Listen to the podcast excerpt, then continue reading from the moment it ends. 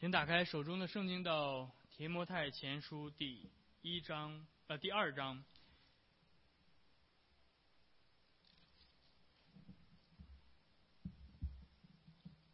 提摩太前书第二章，我们今天要从第一节读到第七节。提摩太前书第二章，第一到第七节。翻开之后。由我来读，我们一同聆听上帝的话语。我劝你，第一，要为万人恳求、祷告、代求、祝谢；为君王和一切在位的，也该如此，使我们可以敬虔端正、平安无事的度日。这是好的，在神我们救主面前可蒙悦纳。他愿意万人得救，明白真道，因为只有一位神，在神和人中间，只有一位中保，乃是为人的基督耶稣。他舍了自己做万人的赎价，到了时候，这事已经证明出来。我为此奉派做传道的，做使徒，为外邦人的师傅。教导他们相信、学习真道。我说的是真话，并不是谎言。我们今天读神的话就到这里。提摩太前书是保罗写信给在以弗所牧会的牧师提摩太的。啊，保罗起初建立了这间教会，但是接下来他需要继续的延呃继续的。延续他的宣教之旅，所以他命令提摩太留在这里面继续建造这间教会。而在当时的以弗所出现了许多的假教师，因此保罗一上来警告提摩太，要制止他们不要去讲那些虚呃荒谬无凭的话语和那些无尽的家谱，并且要教导他们要学会顺服啊他在教会里面所设立的提摩太。而保罗在接下来从警告的部分转向了正面的教导、正面的指导，因为在教会当中还有许多的事情没有被规范，因此保罗啊在这里面，在我们今天所读到的这节经文里面，他规范了提摩太在教会里面公共敬拜当中的祷告应该有什么样的内容。注意，这里面保罗保罗所呃指的这个祷告。并不是提摩太自己私下的祷告，而是他在教会里面公共敬拜当中所做的祷告，应该包括什么内容？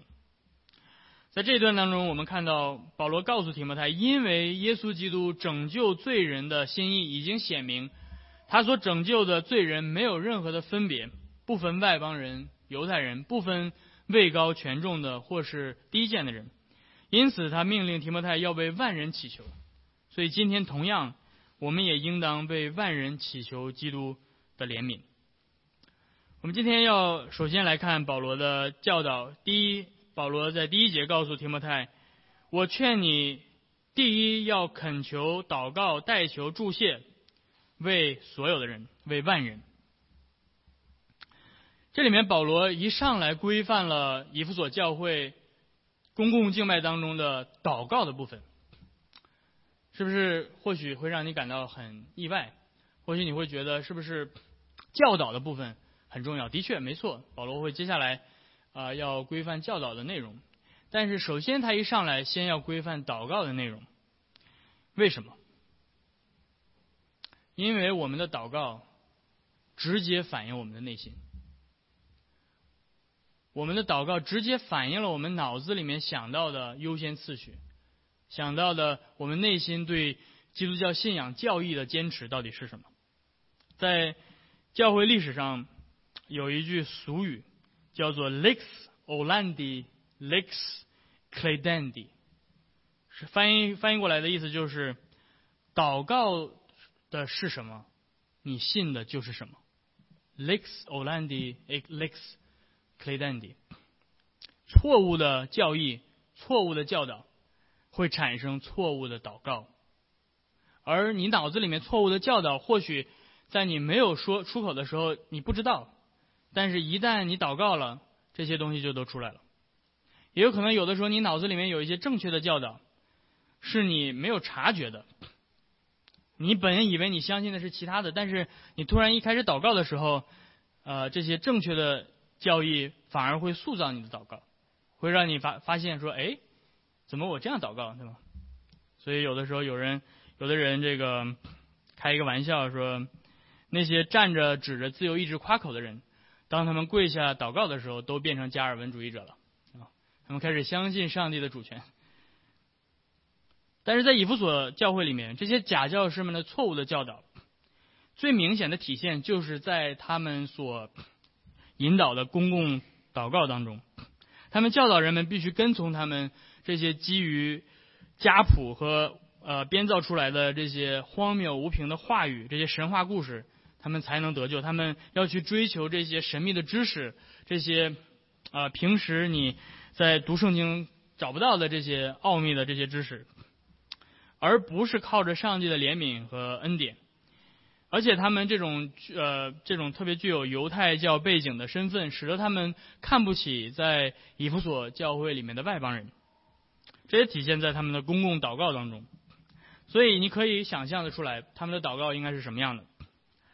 他们会为自己这种奥秘的知识而夸口，他们不会为外邦人祷告。因为外邦人怎么能够知道旧约里面这些家谱和这些奥秘的知识呢？他们并不为其他的人祈求，不不去彼此代求，因为毕竟每一个人都是靠着自己的努力、自己获得的这些知识才能得救。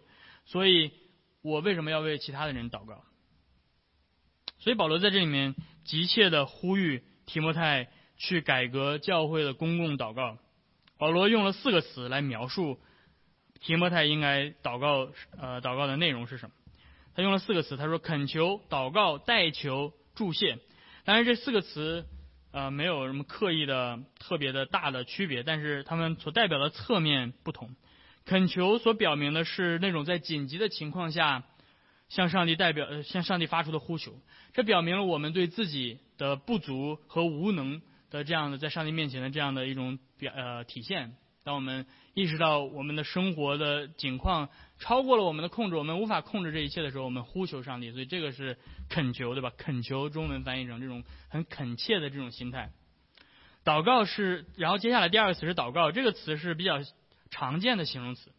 啊，它它主要体现的是对神的敬畏和虔诚的心。代求第三个指的是帮助别人或者代替别人去向上帝祈求。而最后第四祝谢是为了所获得的祝福而向上帝献上我们的感谢。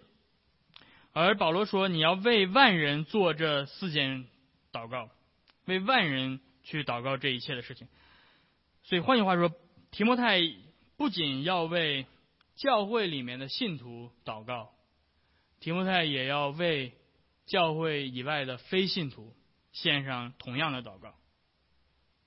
在公共敬拜当中，保罗要求提摩太为普世的人代求，不只是犹太人，也要为外邦人祷告；不只是已经归信的肢体，也为教会以外的非信徒祷告。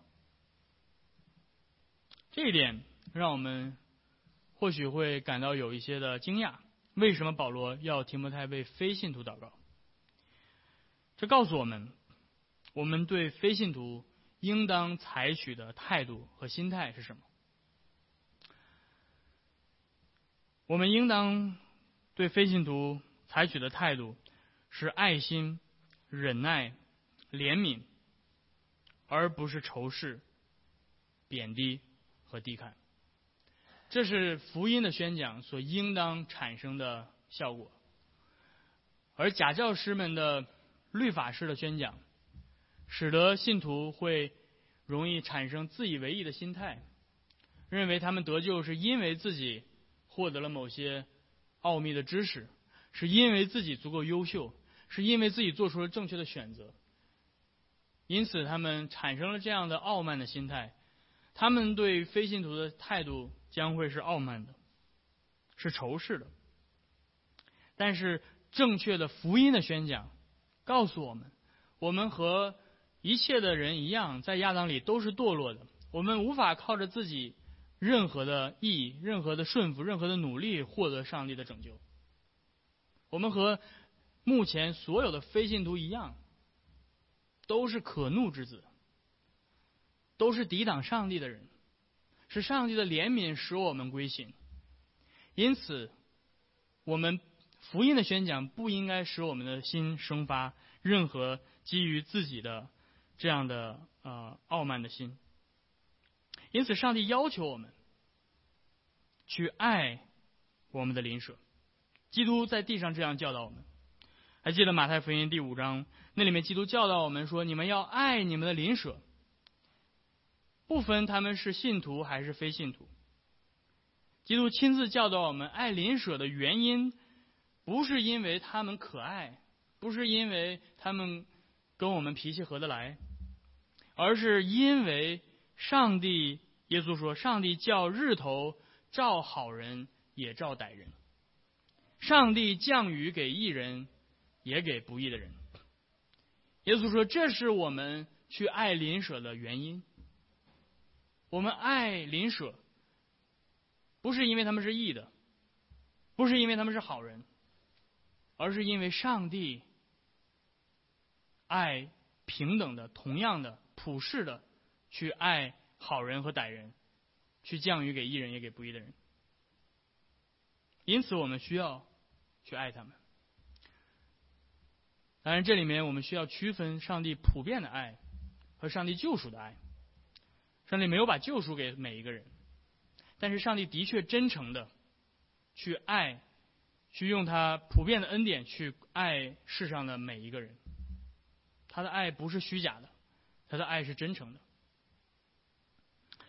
因此，我们也要为非信徒不仅为他们的救恩祈求，也要为他们的福祉、为他们的幸福、为他们在地上的昌盛而祷告。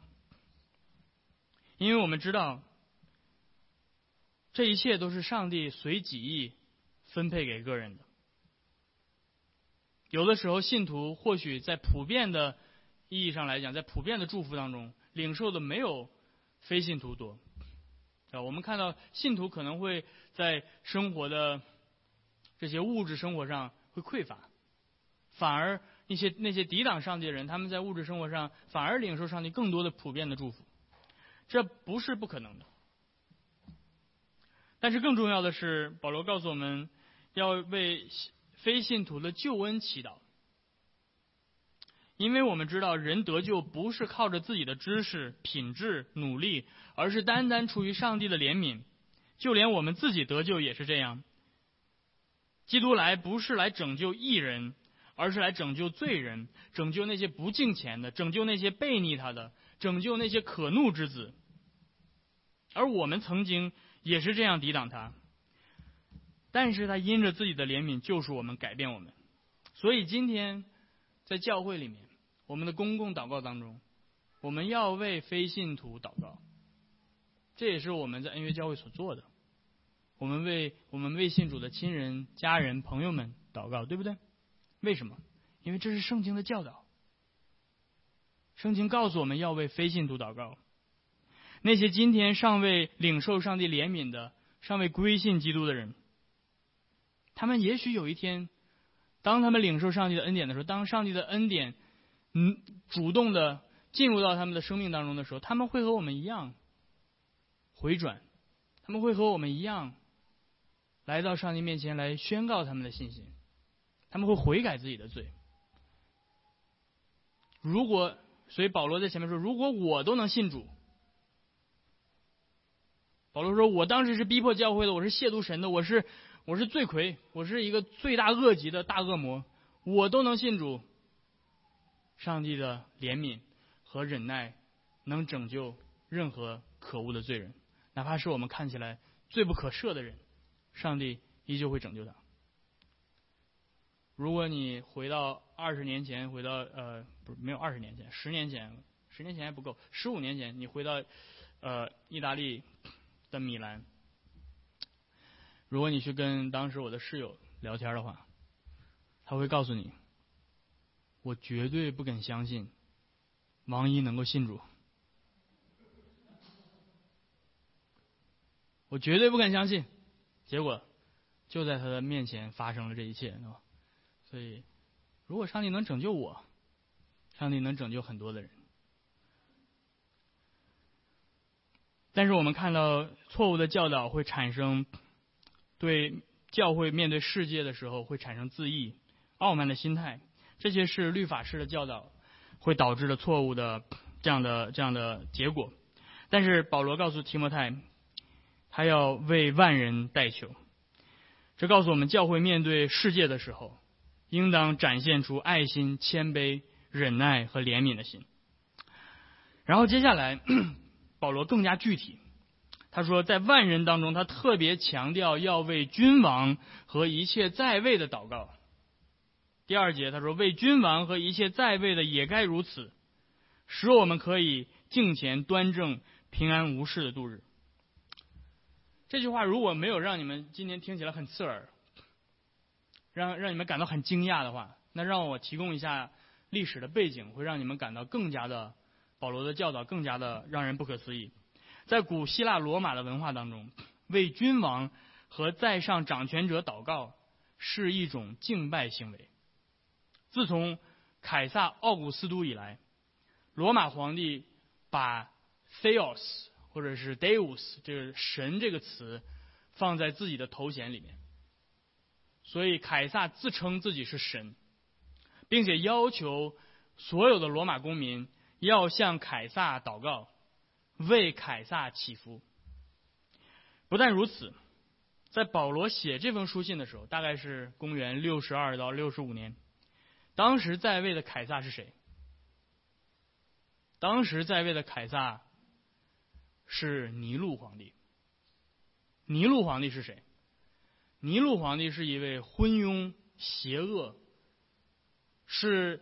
甚至罗马人都非常痛恨的这样的一位皇帝，尼禄皇帝是一个同性恋。尼禄皇帝是公开的同性恋。尼禄皇帝当他的前任的妻子死了之后，我说出这个可能会吓到这个很多人。他娶了一个十几岁的小孩，并且把这个孩子阉割了，把他披，把他装上女性的装扮，与这个与这个十几岁的孩子结婚，并且称他是。皇后，你觉得尼禄皇帝很可爱吗？你觉得尼禄皇帝很受人爱戴吗？但是保罗竟然命令提摩太为这位自称为神、腐败透底、邪恶难忍、强暴并且极其的猥猥猥亵的这样的一个尼禄皇帝为他祷告。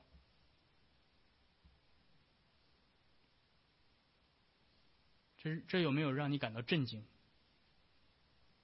有没有让你感到震惊？这或许也是很多假教师们不肯在教会里面为执政者祈求的原因，因为罗马人实在是太过分了。然而，这保罗的这句话，却是初代教会为在上掌权者祷告的一个非常明确的教导。而初代的教会也遵遵行保罗的命令，这样为为当时逼迫教会的在上掌权者祷告。还记得初代教会不是一上来就受到罗马政府的欢迎，对不对？他们在基本上在前三百年之内，多多少少的在有的地区严重，有的地区并不是那么严重，但是他们一直到都在承受罗马政府的逼迫和压力，甚至有的时候是呃这种系统性的呃这种扫清。人口人口灭绝的这样的行为，但是就是在这样的环境下，初代教会留给我们非常宝贵的，不断的为执政者祈求的祷告。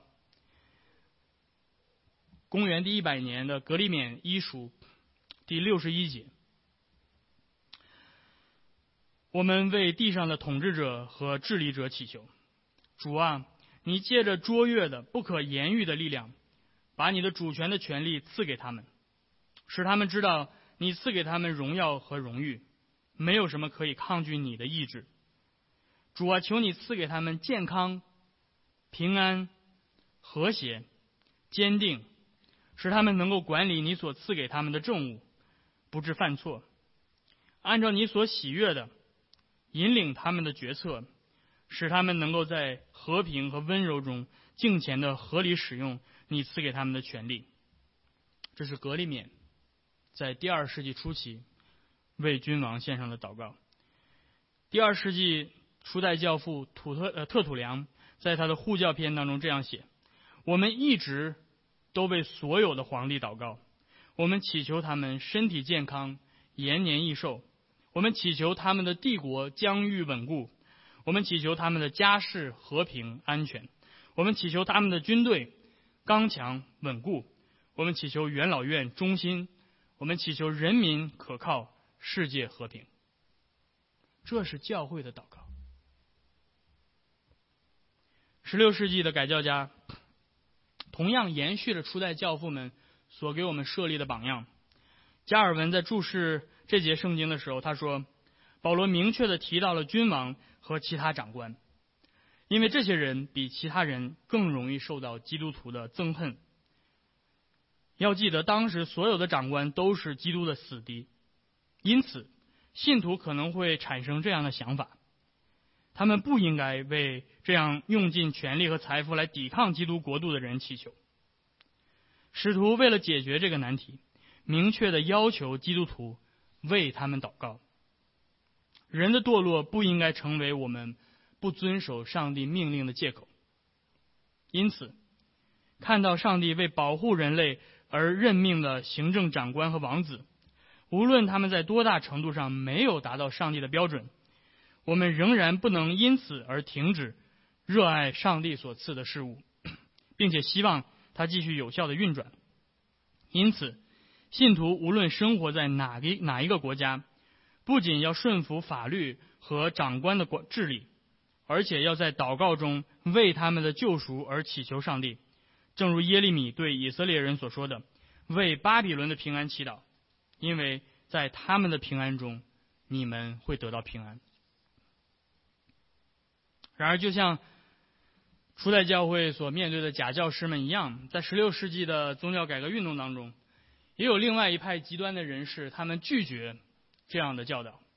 重洗派，每次重洗派一从我的嘴里出来，都是这个。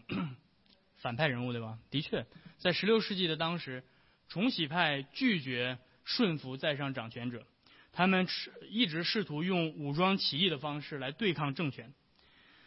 而在法国境内，许多正统的改革宗信徒被政府误以为是重洗派，啊，因为他们的呃语言是非常的啊这样的刺耳。所以加尔文写作《基督教要义》在一五三六年，他写作第一版《基督教要义》的。最主要的原因之一，就是为在法国的这些改革宗信徒来辩护。他来，他要表明改革宗信徒并不是狂热的革命分子。加尔文这样写道：“他对法兰西一世国王这样写道，他说：‘我们被不公的指控，他们说我们妄图颠覆你的王朝，但我们从但他们从未从我们的口中听到过一句煽动的话。’”当我们生活在您的统治之下时，世人看我们都是安静朴素的过日子。我们从未停止为您和您的国家的福祉祈求。尽管如今，我们却成了背井离乡的流亡者。使徒的话教导我们，也教导了历代的教会、教会的历史、改教家们的榜样、初代教父的榜样，告诉我们，在面对上帝。呃，在地上设立的权柄和执政掌权者时，基督徒应该对其抱有的态度：谦卑、顺服，而不是仇视、抵挡。哪怕这个权柄是逼迫教会的权柄，这对于教会来说特别的重要。不论是今天的华人教会，在中国大陆的教会，还是在北美的教会，今天在中国大陆面对逼迫的教会，如何对待他们的政府？我们是否有忠于上帝的话，去为一切执政掌权者祈祷？世人看今天的中国大陆的教会，是否是敬虔、端正、平安无事度日的人，还是狂热的、煽动的、颠覆激进分子？我们是否把焦点从敬虔的敬拜、为基督背十字架，转向了政治运动，我们是在真的为基督的名受苦，还是为着我们的政治理念受苦？同样，在今天的北美，不论今天的执政党是红是蓝，是绿是紫，是左是右，教会是否依旧忠心的为当前的执政者祈求？还是教会已经在今天沦为了美国政治角力工的工具？我知道我说这句话会在今天造成非常大的反弹和抵挡。我并不是说基督徒不应该关注政治，我们不仅是属天的子民，我们也是属地国度的子民，因此我们作为。属世国度、属地国度的公民，我们当然应该积极的参与到我们所生活的社会和政治生活当中去。但是，但是，在我们参与、积极的参与到这个世界的一切的公共领域当中的时候，我们需要记得，作为基督徒，我们最终极的忠诚，不应该献给这个世界的统治者。而是那位掌管万有的上帝，而借着为那些抵挡基督的执政者祈求，教会向这个敌对的世界彰显的是上帝真正的怜悯和爱，而不是仇恨。如果上帝在他的主权和美意之下让巴比伦掌权，并且让他的百姓被掳到巴比伦去，并且命令他的百姓为巴比伦的。平安祈求。那么，我们作为上帝的子民，我们是应该顺服我们主的命令，还是应当跟随我们自己心里的意思？我知道，特别在今天这种政治白热化的时期，我今天所宣讲的这段圣经，会被一些有强烈政治意识形态的信徒所排斥。但是，圣经的话。不会因着罪人的喜好而改变，上帝的话永远不变。有人会问，王一牧师，你在说什么呢？你是要我们为那些逼迫基督教的执政者祷告吗？你是要我们为那些抵挡基督的人祈求吗？难道上帝会悦纳这样的祷告吗？那么接下来，保罗替我回答了这个问题。因为第三节，保罗说：“是的，这是好的，在神我们救主面前是可蒙悦纳的。基督徒，你们可以非常肯定的说，为那些逼迫教会的执政者祷告是上帝所悦纳的。这听起来非常的，或许今天有的人会觉得这是很疯狂的一件事情，但是的确这是圣经所写的。第四节告诉我们为什么。”因为他愿意万人得救，明白真道。这里面包括今天依旧没有信主的非信徒，包括今天依旧抵挡教会的那些执政掌权者。上帝愿意他们也能够明白真道。有的人利用第四节这节经文来反对预定和拣选的教义。上帝不是愿意万人得救吗？但是从神学上来讲，我们必须区分上帝愿万人得救的心愿。和上帝拣选一部分人得救的旨意，但是从上下文来看，这里所说的并不是否定上帝永恒的拣选。这里的万人指的是各阶层的人，包括君王，包括执政者。上帝显明的福音的邀请是没有分别的给所有的人，这并不与他隐秘的拣选旨意相冲突。上帝没有把他隐秘的拣选的旨意告诉给教会。好像我们可以看到每一个人脑门上贴着，这是被拣选的，这个不是被拣选的，不是我们不知道。但是上帝把这个隐秘的旨意只保留给自己，我们无法从表面上区分蒙拣选的人还是没有蒙拣选的人，只有基督知道。他说：“我认识我的羊，我也会把永生赐给他们。”但是上帝赐给教会、显明给教会的是他福音白白的宣讲、白白的邀请，他让教会不加分别的去宣扬这个福音，不论是面对那些愿意归信的人，还是面对那些依旧抵挡福音的人？这福音乃是上帝的大能，要拯救一切相信的人。保罗告诉提摩太，如此在教会里为非信徒和执政掌权者进行公共祈祈祷，是因为这样可以使信徒敬虔、端正、平安无事的度日，而不是变成狂热分子。第二，是因为这样的祈求是上帝所喜悦的；第三，是因为上帝愿意万人得救，明白真道。但是接下来，保罗又加上了另外一个非常重要的神学原因。第五节，保罗说：“因为，所以他在回答为什么要为执政掌权者，为什么要为非信徒祷告。”保罗说：“因为只有一位神，在神和人中间只有一位中保，乃是降世为人的基督耶稣。”罗马的异教徒认为为凯撒祈祷。是因为凯撒是神，他们把凯撒视为神明，但是基督徒为凯撒祈祷，却不是这样。基督徒承认只有一位神，就是那位永恒的上帝，而在神和人中间只有一位中保，是耶稣基督。因此，凯撒不是神，凯撒是人。因此，凯撒若要回到神面前，必须借着这位唯一的中保耶稣基督。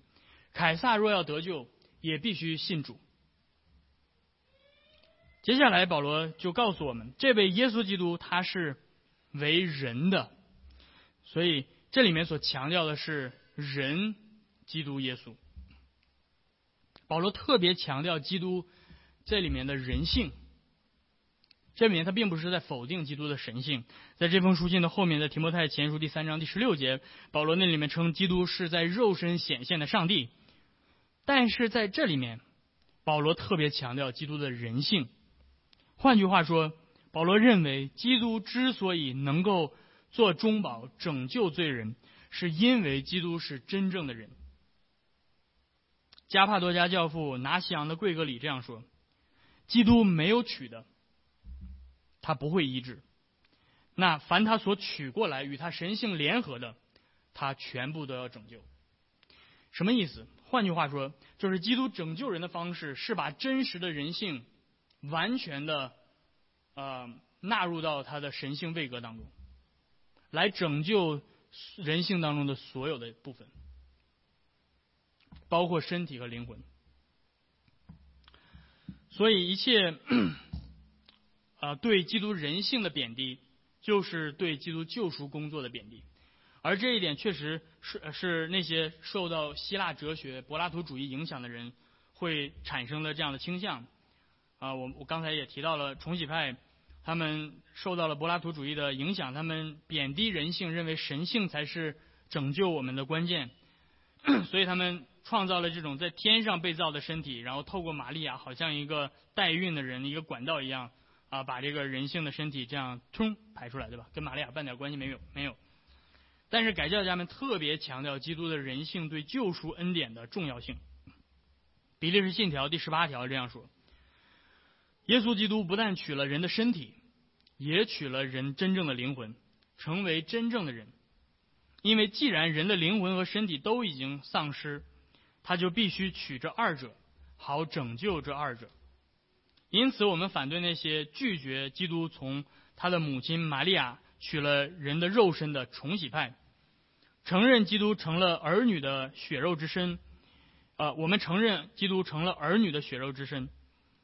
按照肉体而来说，基督是大卫腰间的果子，是从大卫后裔生的，在童贞女玛利亚腹中怀孕成胎，为女子所生，是大卫的后裔，从耶西的根生出的嫩芽。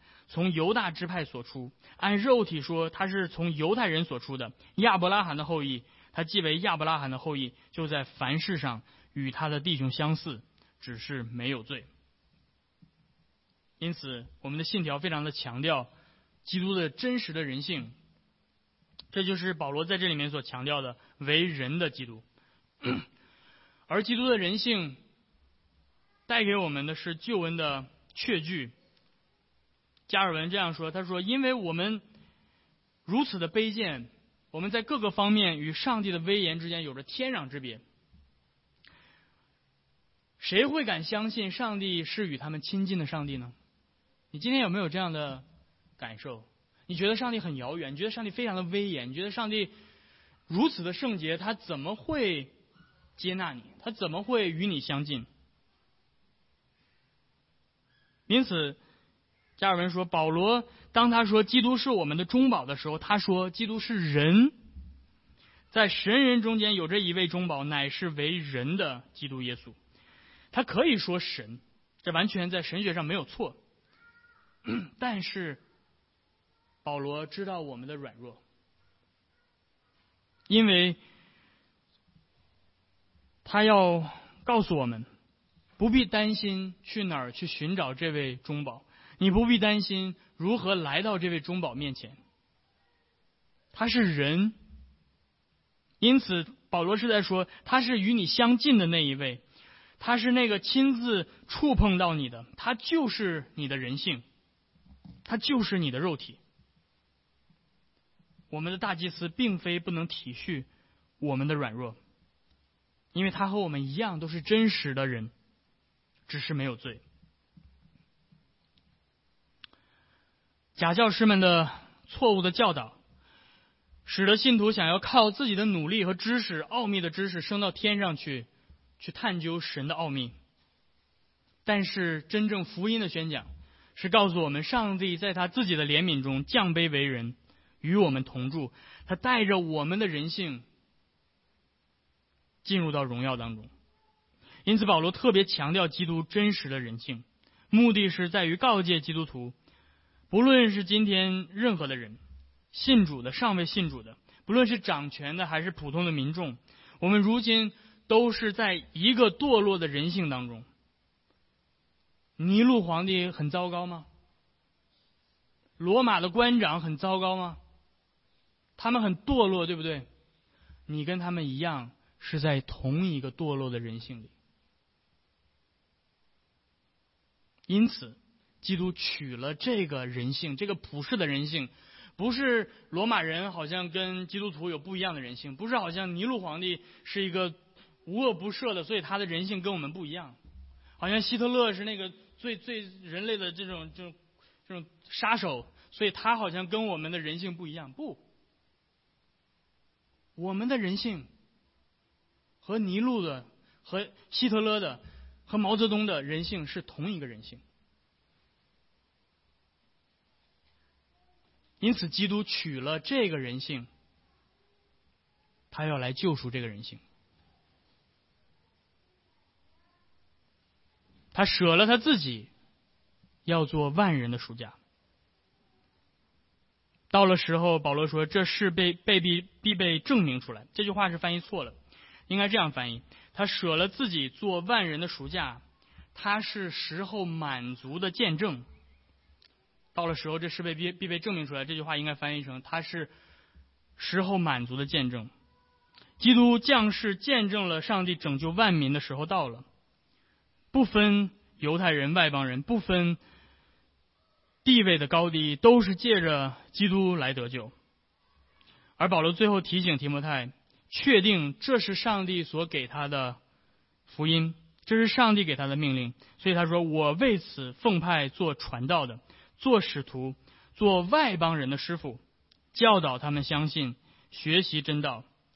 我说的是真话，并不是谎言。”最后，我们要来总结，保罗在一开始教导提摩太，直接上来命令他去改革教会公共的祷告。我们的祷告的内容反映了我们的神学。保罗在这里面教导提摩太和今天的我们，因为基督拯救罪人是没有分别的，所以我们要为普世的人祈祷，为整为祈呃来祈求上帝的怜悯施施行在他们身上。教会不是一群自以为意的极端狂热分子组成的，教会是与世人同样有罪、同样堕落的罪人。但是却是蒙了上帝的怜悯的人组成的，因此教会应当是彰显上帝对罪人怜悯和慈爱的地方，包括那些今天依旧抵挡基督的人。因此，愿上帝帮助我们，怀着一颗谦卑、温柔的心，不住的为万人祈求。阿门。我们继续来，我们低头祷告。天父，我们来到你的面前，主，我们知道你的话语是一切真理的光。主，我们也知道在我们里面依旧有许多的罪，许多的邪恶。主，我们坦然的面对这一切。我们知道我们自己经常会陷入到自义当中去。我们认为这救恩是我们自己所配得的。但是主要我们祈求你，求你赐给我们一颗谦卑的心，好叫我们知道你要拯救万人的心意。你在基督里彰显，就像你曾经拯救那个逼迫教会、亵渎你的保罗一样。你今天拯救了我们这些堕落抵挡你的罪人。你你的拯救的计划也必然成就。你在永恒当中所预定拣选的一切的选民，都必要归到大牧人那里去。主啊，你也是那位将普世的爱赐给一切的世人的那位上帝。因此，主我们祈求你赐给我们一颗谦卑温柔的心，叫我们能够这样去彰显你对世界的爱。我们这样的祷告祈求是奉靠耶稣基督的名，阿门。